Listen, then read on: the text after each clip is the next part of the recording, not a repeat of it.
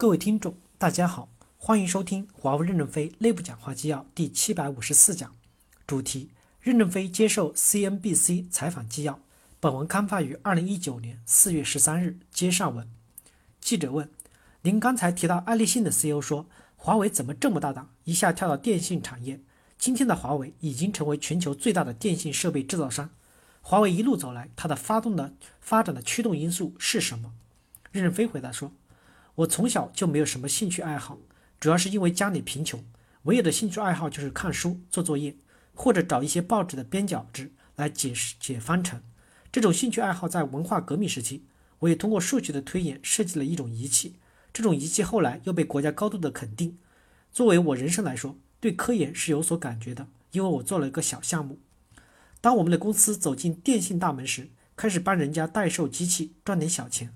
后来人家不怎么给我们了，我们利用代售机器的经验去做了一个四十门的农村交换机，给四十个用户能用的交换机。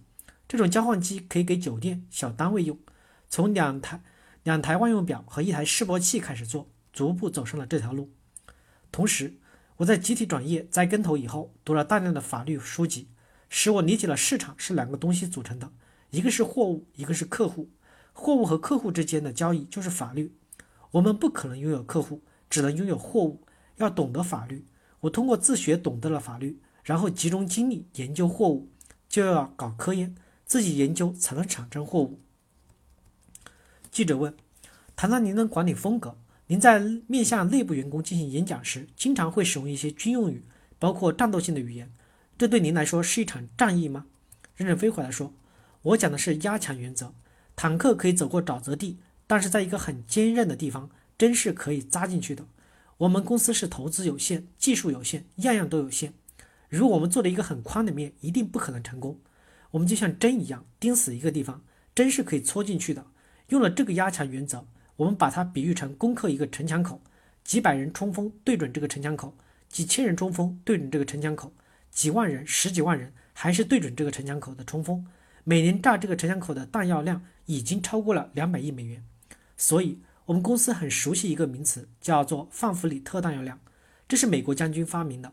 我们对准这个口轰炸，着进在一个窄窄的面，开始领先西方，这样我们就有了市场基础，就有了资金积累。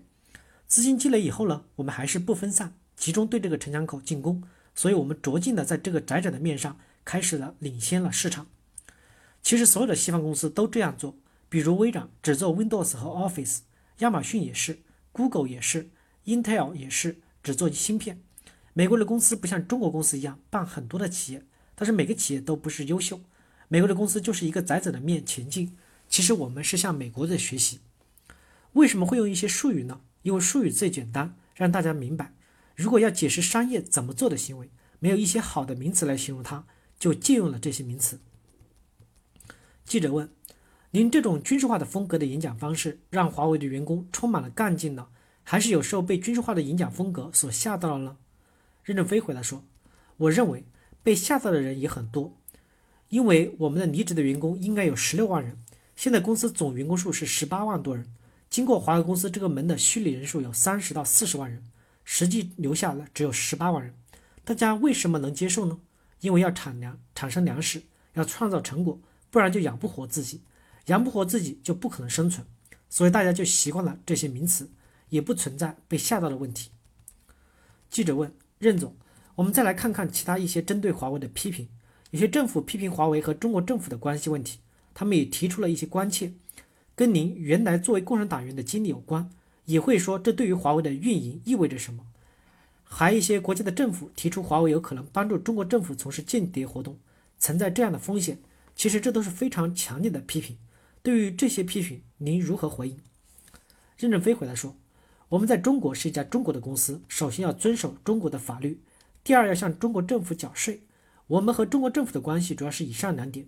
我们在别的国家有许多子公司，也是这两点：遵守所在国家的法律，在这个国家的缴税。如果我们在一百七十多个国家没有缴纳税收，没有遵守这个国家的法律，我们在那个国家也不会生存下来。主要是这两个原则。”我们的财务报表是由 KPMG 审计的。至于中国政府是否给我们提供了支持，在财务报表上会有反映的。KPMG 不会有意识的去刻意隐瞒，所以我们还是靠自己的力量成长起来的。感谢大家的收听，敬请期待下一讲内容。